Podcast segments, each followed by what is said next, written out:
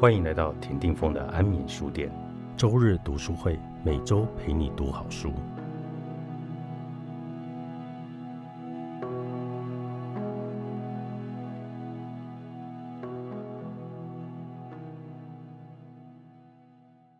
欢迎大家来到安眠书店周日读书会，我是田定峰。嗨，大家好，我是牛奶姐。牛奶姐今天为我们带来克里希那穆提著作的《你可以改变自己吗》。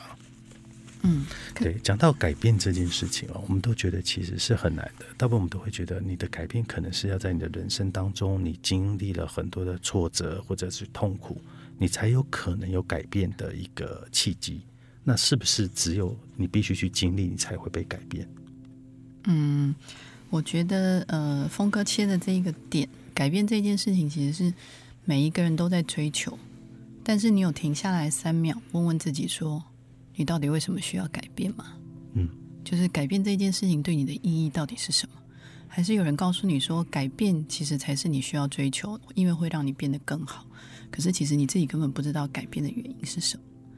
那今天要讲这一本书，有一个很大的原因，是因为克里希那穆提其实是一个新世纪运动的重要导师，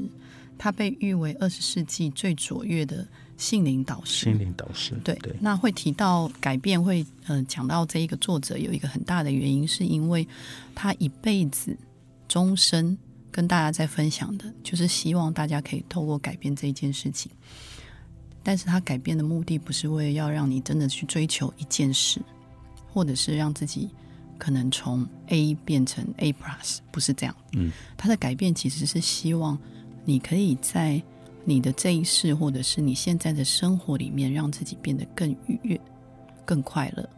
所以，他的改变其实是一个非常简单的状况。对，那个跟我们所认知的所谓宗教上的改变，你要成为一个善人，要成为一个圣人的改变，其实是非常不同的概念。呃，他之前有一本书，其实也有我特别有看到，就他有提到，就是说人的改变通常呢要有奖赏跟惩罚。那奖赏跟惩罚，这个是谁提出来的？让你改变的方法，通常都是来自于宗教。宗教会告诉你说，你只要做了好事，你就会上天堂，你就会到了一个永生安乐的地方。如果你去做了坏事，你就下到地狱里去，你就要去尝到永生的痛苦。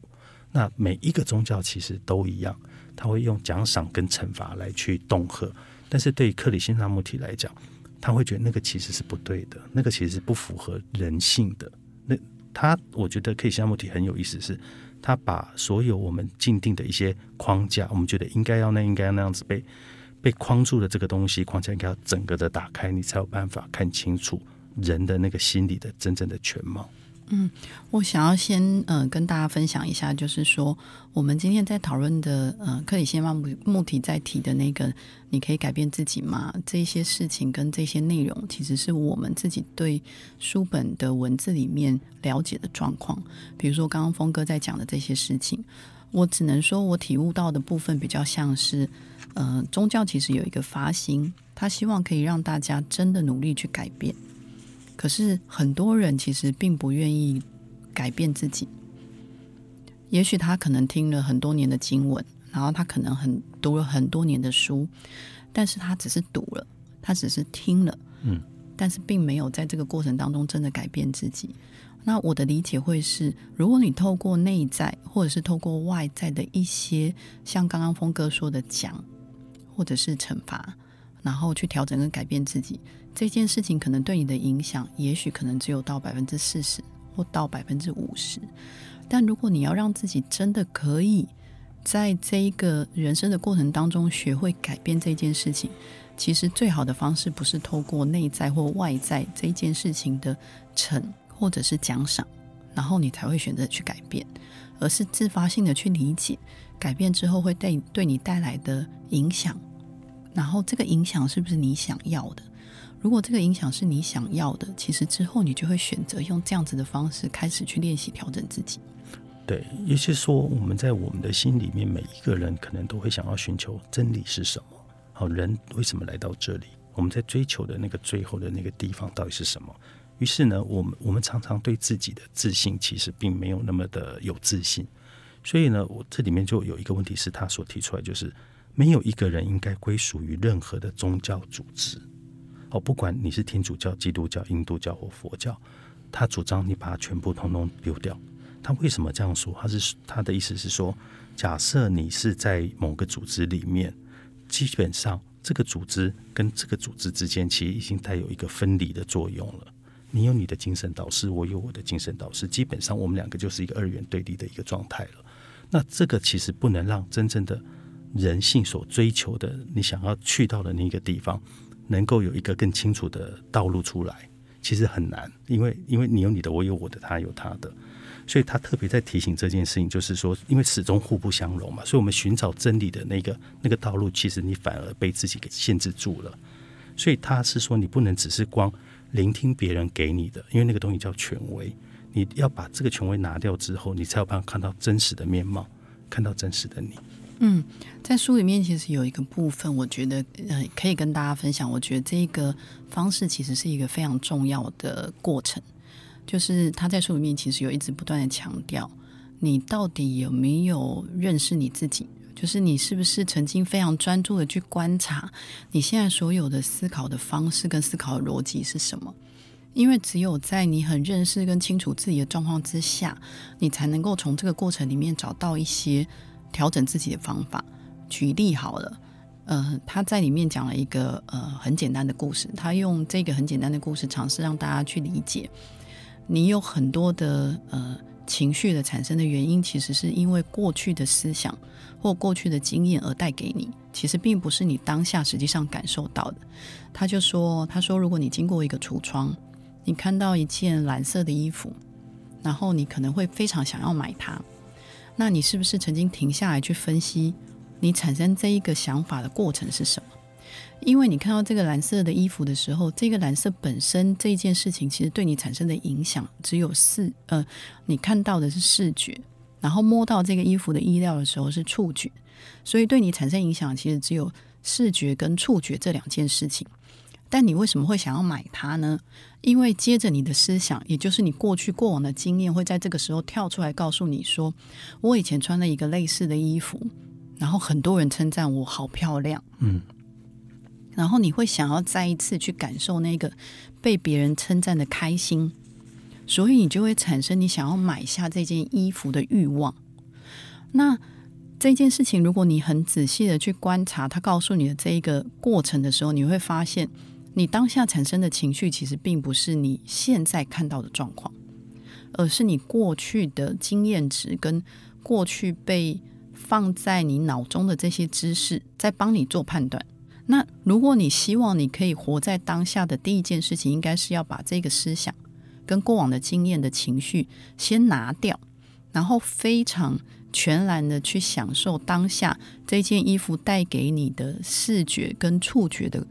快乐跟开心就好了。是，所以它里面有一个结论，他说，就像康牛奶姐讲的哦，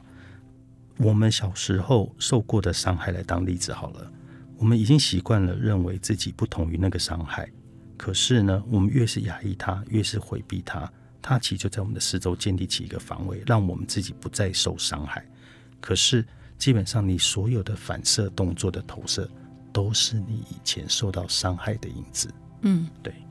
所以你其实就会很容易在嗯。这个过程当中去分析出一件事情，你现在的情绪到底是你现在看到的这个状况产生的情绪影响，还是过往的经验带给你的影响？那如果你一直想要改变的是过往经验带给你的影响，但你没有觉察出你这样子的反应过程当中，其实你当下的这个状况并不是你当下真实的感受的时候，你其实就没有办法去做调整跟改变。例如。呃，峰哥其实因为以前是做音乐的，你一定知道，很多人听了情歌他会哭，是，但哭的原因是什么？是他的情感投射。嗯，他其实，在听音乐当下，其实他也就只有文字跟音符嘛，是对。但为什么会让你产生那一个痛苦的情绪？想到他的情景，对，比如说他可能被抛弃啦。对，而且我以前有一个同事，他每一次被抛弃，他会拉着我们去那个 KTV 唱歌。嗯，他每一次啊都会去唱那个悲伤的情歌，然后他唱了他就会去哭。那我就问他说：“哎，那你知道你会哭，你为什么还来这里唱这个悲伤情歌？”对他来讲，他说那是一种发泄跟疗愈。嗯，对，就是他在当下可能他并不知道说，哦，原来他这个过程其实是受到过去经验的影响。可是我觉得书里面有一件事情很重要，就是克里希那穆提其实在这个过程当中一直告诉大家说，你要去观察，关照，对对我，们但你不要去，分析。是。如果说我唱情歌是因为过往的经验带给我这样子的情绪，但我觉得因为这个情绪让我产生更多的爱跟快乐，是，我其实去做这些事情是 OK 的。对，嗯，就是你在当下你所做的情绪的反应，你所做的所有的事件，你可以让自己哦有一个方法，就是抽离你自身，抽离你自身，回过头来观察你自己，嗯，你就会很清楚说我的情绪的来龙去脉，它为什么会这样，为什么会走到这里，嗯，为什么我会这么生气，或为什么会这么快乐，那你就会在这个从当这个当中去找到一个比较真实的答案。嗯，然后当你开始观察的时候，你就会发现那个情绪其实是会开始自然流动。因为有些人可能觉得失恋很痛苦，他可能痛苦了好几个月，他都没有办法从这个过程当中就是离开那个情绪。但实际上，你当下的情绪是因为你被过去所有的经验绑住了。对，通常你再过一段时间再回头看自己这一段时间的情绪，你会觉得还蛮可笑的。嗯，对，所以我我觉得时间很有趣哦，时间其实会去沉淀很多的事情，可是其实我们也不需要那么多的时间。为什么？如果你可以去训练自己抽出抽离出来去看自己的时候，其实你不需要那么多的时间才能沉淀。嗯，然后你很快的，你会从你理解了自己之后，你就会找到在这个观察的过程当中，我要怎么去选择一个让自己可以更快乐，或者是对身边每一件事情都只有全然观察出来之后的情绪跟回应。是的，